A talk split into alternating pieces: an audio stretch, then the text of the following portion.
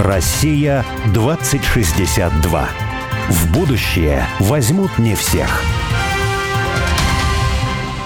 Меня зовут Борис Акимов. Ну, а я вот Олег Степанов. Мы авторы проекта «Россия-2062». Наша цель – создать модель позитивного и привлекательного русского будущего. А 2062 год – это символическая дата. И считается, что в 862 году появилось первое русское государство. А значит, в 2062 году мы отметим 1200-летний день рождения нашей страны. И каждый раз мы зовем в студию «Радио Спутник» героя, который, не дожидаясь 2062 года, действует уже здесь и сейчас, строит будущую Россию, Россию мечты, Россию 2062. Олег, ты же знаешь мою радикальную позицию, да? В 2062 году мегаполисов не будет. Расселим всех! Как, как завещал наш учитель-экономист и писатель Александр Чьянов, городов с населением более 20 тысяч человек не останется. Поэтому я сразу хочу тебя спросить, а что мы будем делать с мусором? Вот ну, представь себе, миллионы живут в бетонных коробках, которые предстоит снести. Это же тысяча тонн мусора. Слушай, ну ты уже помчался куда-то в ненаучную фантастику. Вот в роботов и беспилотников. За рукопись вот этой книжки Чаянова «Путешествие ему брата Алексея» с дарственной надписью своего однокашника и друга, моего деда, собственно, прадеда Чаянова, да, прадед отправился на Соловки. А это для меня очень важная книга «Утопия». Личная, да, такая? Да. Но утопия – это не значит фантастика. Утопия – это способ мыслить, способ высказать свою мысль в чистом виде. И Чаянов, как мыслитель, как ученый, экономист, нарисовал там очень интересный мир, который, мне кажется, особенно становится актуален именно сейчас. Но не в том смысле, куда девать мусор там от снесенных многоэтажек, да, а как раз о том, какой образ мира он выстраивает. А я вот не хочу отступать сегодня вообще вообще. Вот расселяй, точка, вкусная точка, 20 тысяч максимум. Но дело не в том, какое точно количество людей будет жить в городе. Важно, что такое населенный пункт будущего. Будет ли город или деревня? Может быть, светлое будущее – это такое, где нет ни города, ни деревни в привычном нам смысле. Есть какой-то элемент расселения – вот город европейский и город русский, да Петровский – это разные города. И европейский город отделялся от пространства, от природного, социального и рвал связи. А русский город, например, был абсолютно другой. Он был вписан в пространство, он как монада множил социальное и природное пространство, его устройство. Да? И ученые назвали его живописным ландшафтным городом. Ну, то есть получается, что человечество, ну или, по крайней мере, русская часть, что ли, его, она должна научиться жить в гармонии с природой, не нарушать ее и, наоборот, приумножать. Гармонизация как цель существования человека. И гармонизация природы в результате места и способа своей жизни – это вообще очень красивая идея. Да, я согласен с тобой. И вот мы сегодня поговорим об этом и вообще о будущем расселении людей, о судьбе городов и деревень Сергеем Гергиевским. Сергей – эксперт, урбанист, он все знает о современных тенденциях градпланирования. Вот и обсудим с ним, где будем жить в 2062 году. Здравствуйте. Сергей, привет. Добрый день. Сергей, вот по традиции я начинаю да. допрос. Олег первый. Да. Ты урбанист и занимаешься проблемами городов. Мы, на самом деле, с Борей города ненавидим. Отличное начало. Во-первых, поподробнее, пожалуйста, расскажи, кто ты, какие вот у тебя регалии, как бы, да, и какие проблемы у городов вообще. Слушайте, мне кажется, регалии старят, э, но если говорить о том, чем я занимаюсь, э, то я как раз занимаюсь стратегиями. Когда-то мы начинали с общественных пространств, это была такая своеобразная революция, наверняка все помнят, 10 лет назад в Москве, начиная с парка Горького и далее. А потом стало понятно, что решать задачу отдельно общественных пространств, это, в общем, ну, как бы не решает задачу городов. То есть это снимает какое-то напряжение, может быть, в городе среди социума. Но все-таки городу нужна среднесрочная, долгосрочная стратегия, самоидентификация. Ну и здесь мы открыли для себя очень много неожиданных вещей. И, собственно, наша специфика в том, что как бы, мы работаем по всей стране. То есть у меня есть проекты, я не знаю, на Чукотке, у меня есть проекты там в Анадыре или там где-нибудь в э, Или в Якутии, там, не только в Москве. Потому что не Москва единый, и, в общем, опыт Москвы, он на самом деле для большинства городов страны, ну, нереплицируемый, нельзя его там применить. Им нужна своя собственная стратегия. И, в общем, наверное, последние 10 лет посвящены этому, но я бы не сказал, что речь идет только о вот такой агрессивной урбанизации миллионниках. Нет, почему? Мы занимаемся и малыми городами, и историческими поселениями. Мы наблюдаем как урбанизацию, так и деурбанизацию или рурбанизацию. И, в общем, это такая, мне кажется, борьба, у которой нет исхода расхода. Одни люди хотят покинуть большие агрессивные города и получить свой комфортный урбанизированный образ жизни в природоподобной среде, за городом, а, в естественном пространстве. А другие люди, наоборот, связывают свое будущее исключительно вот с этим синтетическим абсолютно, стремящимся вверх городом, в котором, ну, почему-то им комфортнее жить. А вот для тех, кто все равно не понимает, что такое урбанистика, и до сих пор немногим, я думаю, даже жителям Москвы, да и других городов кажется, что там какая-нибудь лавочка новой формы появилась на их улице, и растут цветы какие-то необычные, наверное, красиво. Вот. Плитка, вот, плитка. Плитка, да. Вот это и есть урбанистика. На самом деле, наверное, это не только это, да? А второй вопрос такой, а какой вот самый концентрированно интересный, удачный, может быть, проект из вашей практики, который вот иллюстрирует именно, на самом деле, что такое вот настоящая, интересная, актуальная урбанистика сегодня? Действительно, само слово урбанистика, оно, как любое модное в свое время появившееся в нашем лексиконе, к сожалению, преломляется во всех э, неожиданных ипостасях. Но вообще плитка, лавочка и так далее, это не про урбанистику. Это про благоустройство. Не может быть. А,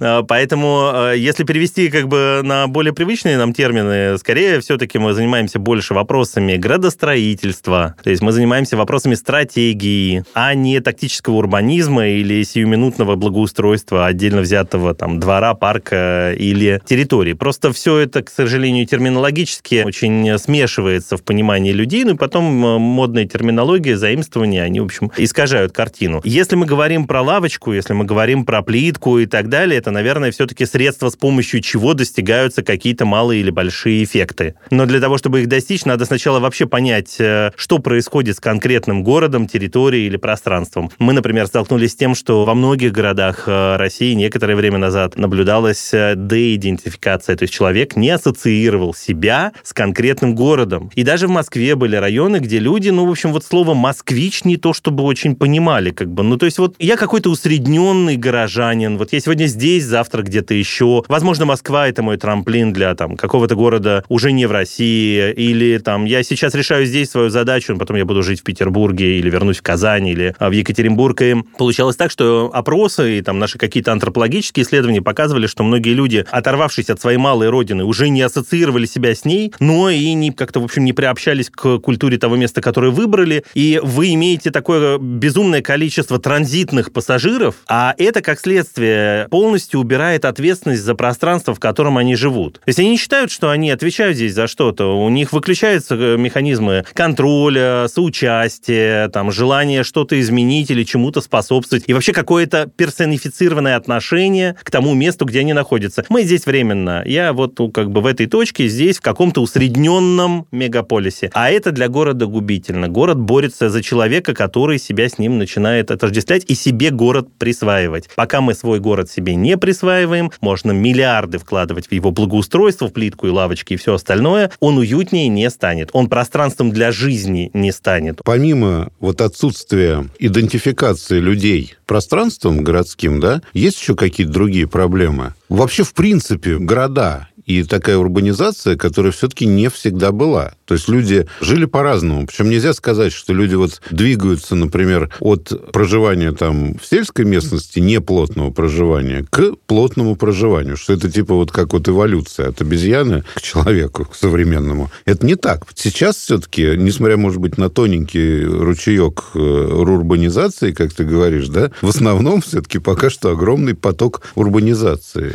Смотря где. Смотрите, есть разные модели. Есть китайская модель, к которой мы э, последнее время э, как-то больше стремимся. Есть э, условно европейская Я модель. Не хочу быть и... китайцем. Но заметьте, как бы, да, в Китае, например, сегодня реализуются программы, связанные с принудительной урбанизацией. Да. Вот интересно, да, а люди не хотят. Люди не хотят переезжать в большие города, они не хотят жить в небоскребах и так далее. Есть определенный процент населения, который выбирает для себя это. Но очень сильна сельская составляющая жизни, жизни на земле, связь с корнями. При этом китайское правительство видит в экономической модели развития страны необходимость в принудительной урбанизации. Сегодня эта урбанизация происходит не только на уровне Ужас того, что вас... Э, Принудительное счастье. Да, вас перевозят. Э, мы в ходе исследований много ездили в Китай и видели, как, например, строится жилой район, строится дом, и в доме полностью мебелированные квартиры, а к квартирам прилагается инструкция, и вы не имеете права поменять, например, кухню с гостиной или объединить их, или есть не там в столовой условно и так далее. То есть прописано все, где что должно быть, как храниться, как использоваться. Через это происходит как бы принудительное, стандартизированное оккультуривание человека и его проживание в этом новом урбанизированном пространстве. Своеобразная крайность. Помогите! Нет! Но, между, прочим, я сейчас подумал, а зачем инструкция, где спать, где есть, Потому что люди меняют все это. Вот. И, кстати, я сейчас вспомнил, что я читал такую книжку, Джон Скотт, по-моему, автор, о том, как строился Магнитогорск. Это американец, который во время строительства Магнитогорска и Магнитогорского комбината работал там сварщиком простым. То есть не инженером за валюту, а обычным сварщиком. И вот он пишет о том, что когда вот дома первые сталинские в Магнитогорске возникали, и они до сих пор, это очень, очень красивый город, и действительно центр прекрасный, то людей селили вот в эти дома, и там были ванны, и там была центральная вода, там, да, и душ принимать и так далее, но в ваннах они хранили всякие тряпки, уголь, там Из что-то еще сферы, такое. Да. да, потому что люди ходили в баню. Вот тебе, Боря, это понятно, да? Не, да. Да, потому что зачем же мыться под душем, когда есть баня? Да, это ненужная совершенно Можно жить вещь. в бане, ты же знаешь мой принцип. Да. Лучше там жить. И в этом смысле инструкция, как пользоваться ванной, может быть... Ну, деревенские люди, а у них определенный быт, они могут Нет, ну, использовать это как раз, опять же, тема наша абсолютно. Лишение всяческое во всех сферах возможности привлечь свое творческое начало. Ну, как Да. Тебе квартиру, ну, не хочешь ты в баню мыться. Солить там, огурцы ну, можно да, в соли ванной. огурцы, там, в общем, твое право вообще, да? каком-то за- залезть в смысле- каждую деталь твоей жизни и сказать, что ты больше не творец, ты просто должен винтиком в системе быть. Но это же повторяет наш опыт. Мы же тоже когда-то через это проходили в советские годы. По сути, Китай делает то же самое, только современным путем. Ну и вторая вещь, наверное, если говорить о глобальных э, вызовах перед городами, да, и, и опять же разница этих моделей. Китай продолжает строить серийное жилье. То есть серия такая, серия такая, серия такая, идентичные, однотипные, безликие здания или здания в определенном стиле, императивно навязанном сверху, никак не продиктованных культурой места или его легендами и особенностями. А Есть противовес, пожалуйста. Например, Западная Европа отказалась э, во многих странах от строительства типового или серийного жилья еще до Второй мировой войны. Такие страны, как Дания, вообще, если мы возьмем скандинавский блок, например, ушли от этого еще до Второй мировой. После Второй мировой повсеместно страна за страной уходили от этого, и хотя французы, может быть, там, или там страны более близкие к нам позже, осознали это, сегодня в Европе не строятся серийные типовые микрорайоны, нет даже понятия дом серии P80, там, К4. Нет такого. Мы же находимся где-то на стыке. С одной стороны, индивидуализация, рурбанизация, которая наблюдается, пожалуйста, как бы в странах Западной Европы очень активно. С другой стороны, Китай, Сингапур и так далее, которые, наоборот, все стягивают в крупные мегаполисы, в безликие, образующие единый ансамбль, но безликие в частностях, да, дома, здания, пространство. Вот как бы эта борьба, а Россия это что-то между, потому что наши города одновременно хотят э, сегодня восстанавливать свое наследие, обращаются к своей истории. Даже там, где эта история недавняя, 20, 30, 40 лет, там, где это еще советская история, им не хватает, они не могут удержать население, за которое они борются, просто потому что город не имеет э, выраженного лица и не, не имеет индивидуальности. Это говорит о том, что запрос у людей наших на это есть. Но одновременно с этим мы штампуем бесчисленное количество типовых решений, стандартизируем все, что можно стандартизировать. И в этот момент индивидуальность исчезает. Вот где этот баланс, собственно, его сейчас ищет большинство городов, ну, в нашей стране совершенно точно, потому что в современном мире страны больше не борются между собой за человека, борются именно города. Россия может иметь одно положение на мировой арене, а конкретный город Санкт-Петербург или Москва другое. Даже сейчас, если вы посмотрите на международные рейтинги, вы удивитесь в момент там охлаждения отношений и каких-то смен политических режимов там и общения и дипломатии. Петербург, например, занимает первое место в британском рейтинге и становится городом номер один по культурному потенциалу в Европе, по мнению экспертов недружественных условно стран. Или, например, Москва вырывается в рейтинге инфраструктурного развития там, по категории там, общественный транспорт, несмотря на то, что страна в целом как бы вот имеет некоторые сложности в диалоге с э, производителями этих рейтингов. И это говорит о том, что город вышел на первый план. Дальше город борется за человека, и ему нужно создать такие условия, которые человеку нужны, которые обеспечат его будущее. Во-первых, я хочу сказать, что мне кажется, что Европа в данном случае, ну, не то, что она, она не является примером. Она является примером в нашем неком... В голове есть какой-то конструкт такой, но вообще мы с Борей вот давно говорим о том, что Москва, ну, она самый красивый город в мире. И это просто объективно. Я так не говорил. Да? Один из самых Собянин так говорил, по-моему, Да? да?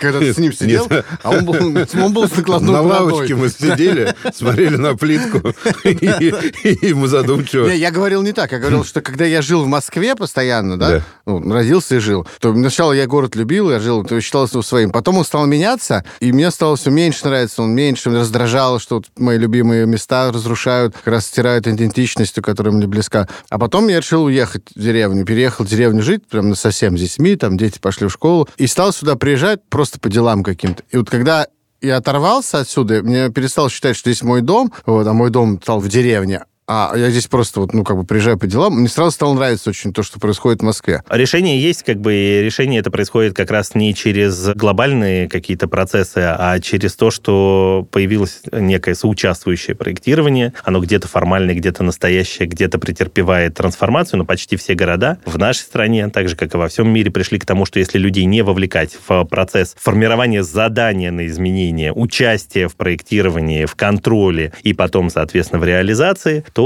ну, в общем, никакие даже самые прекрасные решения не приживаются. А вот если они становятся частью этого процесса, присваивают его себе... Ну, это то... понятно, но просто не очень понятно, как в Москве кто-то привлекается к проектированию Нет. города. Даже вон вот ну, в Переславле Активный гражданин там. Я активно вовлечен. Слушайте, я использую приложение «Неактивный гражданин», мое любимое приложение «Наш город». Там есть все эти разделы, и я пишу туда регулярно, где я считаю, что можно было бы корректировать, менять, трансформировать и так далее. И, к моему огромному удивлению, ну, туда может быть мало людей пишет, я не знаю, времени мы сможем. У города есть большие ресурсы, но они реально делают все то, что ты пишешь. А, ну, то есть там, там все время ответы появляются. произошло, вы писали, да?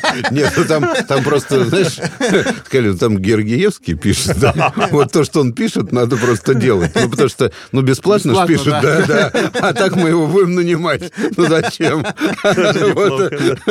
А все-таки вот... Э, потому что я пишу все время, там, почините кран, там, прекратите отключать мне воду, что-то еще такое прочее. Да, да, да. А я вот спросил, ну, ну, вы не ответили, все-таки опять вернусь к этому вопросу. Если взять какой-то, э, ну, как сейчас говорят, кейс, там, какой-то пример вашего проекта в одном из городов России, не обязательно в Москве, который вам кажется лучшим образом отражает то, что вам бы хотелось вот, от того, чем вы занимаетесь. Но примеров просто очень много, но я возьму два разнохарактерных. Один системный. Мы стояли у истоков запуска проекта «Малые города и исторические поселения». Это ежегодный конкурс, который распределяет э, по определенной методике средства на проекты преимущественно общественных пространств или синтезированные такие сложные проекты в малых городах и исторических поселениях. Мы разрабатывали вместе с Минстроем России методику. Мы думали, как это можно, может быть, работать с точки зрения мотивации, с точки зрения смыслов, с точки зрения вовлечения и так далее. Я могу сказать, что за последние пять лет в этой области произошла революция. Города, которые находились в абсолютной депрессии, получив прозрачный, понятный механизм э, доказывания своей необходимости и предложения своих идей и финансирование этих идей с методической поддержкой и так далее впоследствии, они действительно воспряли. Сегодня это не просто какой-то конкурс или распределение финансирования. По сути, у нас образовался такой своеобразный клуб среди мэров и сообществ этих малых и исторических городов, и это, наверное, одна из самых успешных вещей среди вообще городов России, потому что средние города так и остались где-то вот э, между и не могут себя никак найти и куда-то пристроить. Большие города, миллионники, да, но живут совершенно совершенно по другим законам. А малые исторические города, в которых как раз сохранилась наша история, наши корни, наши уклады, наши, а, наша культура и история, как бы они вот вырвались из глубочайшей депрессии и включились в такую соревновательную гонку, в которой еще и появляется какой-то азарт, и, в общем, всплывают на поверхность э, пласты смыслов для людей, которые были давно забыты. Если взять альтернативный кейс конкретный, локальный, ну, может быть, это лично для меня было чем-то особенным, это, конечно, система озер Кабан в Казани. Казань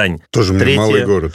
Ну, слушайте, это, это большой город, но это третья столица России. Представьте себе, в центре этого города, там, где знаменитый театр Камала, который там считается центром татарской культуры для всего мира, там, где татарская слобода, там, парк тысячелетий и так далее. Наташа Фишман. Да. Вы видите э, три озера, систему озер, связанную каналом там э, и так далее, которые находятся в состоянии, ну, просто за гранью приличия. Ну, то есть э, посреди города, глина, грязь, мертвечина. известнейших архитекторов, архитекторов, выделили кучу бабла. Не совсем так, нет. Пригласили туда нас сначала. А. Мы провели исследование, проанализировали, как это вообще может быть э, в центре города, крупнейшая система, которой не подойти. Чтобы вы понимали, вот ну, это центральное да озеро. Я был там, был. Да. да, да ну, да. здания вдоль этого озера не имеют окон потому что выглядит это отвратительно, а девелоперы, которые строили там торговые центры и так далее, не считали нужным даже прорезать окошко на эту сторону, чтобы это видеть, ну, потому что это находилось в ужасном состоянии. Хотя легенды города, уклад жизни города, история города прямо связана с этими озерами. И второй шаг после того, как мы сделали какой-то блиц-аналитику, да, поняли вообще, что происходит, это был международный конкурс. И в этом международном конкурсе, наверное, первый раз не в Москве, а именно в регионе. Мы опробировали все, что мы могли вообще опробировать. Вовлечение людей, попытку написать вместе с ними задания на изменения, исследование вместе с людьми, которые просто там живут, носителями этих легенд, преданий, смыслов, которые нам рассказывали, а мы записывали, что для них вообще это место, как они его понимают и как они к нему относятся. И после этого мы проводили конкурс неформальный, не так, что там выдали задание архитекторам, они там что-то подготовили, мы это рассмотрели, выбрали, что нам понравилось. Мы попытались, во-первых, охватить изучить максимальную географию. Никто не знал, не мог ответить нам на вопрос, как должна выглядеть татарская культура, архитектура, общественные пространства и так далее. А запрос был бешеный именно на идентичность. Не надо нам как в Москве, не надо нам как в Европе, нам надо как нам, а как вам надо, а вот и вот здесь надо было это понять. И мы всех иностранцев, иностранные команды, которые мы взяли из разных частей мира, как, как появился, собственно, там Китай, там было Китай, Европа, там были практически все континенты. Мы их всех привезли туда и с ними прожили там определенный путь, и каждый из них встречался с простыми жителями, не с чиновниками, но с ними тоже, и разговаривал. И через это понимал, и каждый предложил свой проект. Удивительно, но китайцы, чем они взяли, почему они победили? Во-первых, они объединились с очень такой российской командой, то есть это был все-таки российско-китайский проект. А во-вторых, они смогли создать проект не пафосное вмешательство, такой памятник самим себе в центре города, а проект, который, наоборот, подсветил и акцентировал все историческое, что было вокруг, и собрал это пространство и сделал его доступным. Все. Очень простое решение. Просто и гениально. И, кстати, это не обошлось э, бюджету в такие уж огромные деньги по сравнению не, с Москвой. Ну, а видел... что, там, что там сейчас? Не, ну там, знаешь,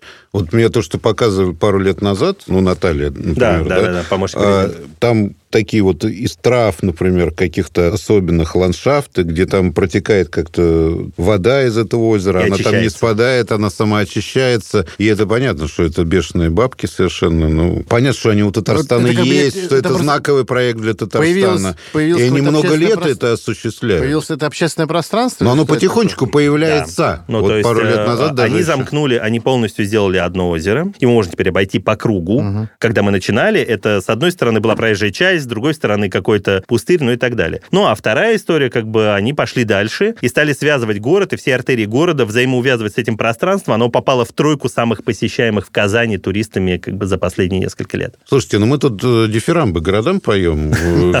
Мы подпали под какой-то... Начал то, что мы ненавидим. А, Конечно, мы ненавидим города. Я урбанист, я обожаю города. И вот я хотел зачесть поэтому, да. Сама жизнь лишь тревожно квартирует в большом городе. Горожанин теряет из виду истинную цель человеческого бытия и принимает за жизнь подменное, как на озере Кабан, неестественно стадное существование, которое все больше и больше мутирует, и беспорядочное слепое блуждание какого-то разумного животного в лихорадочную погоню за сексом, как за освобождением от рутинной реальности среди механического гудения, механических конфликтов. Тем временем ему едва удается сохранять искусственными методами фитнес фитнес-центрах и во всяких медицинских центрах собственные зубы, волосы, мускулы и телесные соки. Вот Вау. приговор городам, который произнес один из величайших архитекторов мира, Фрэнк Ллойд Райт. А вот об этом надо поговорить. Ну, как раз во второй части. Через пару минут да, через вернемся. Пару минут. Да, и будем ругаться. Будем ругаться. Россия 2062.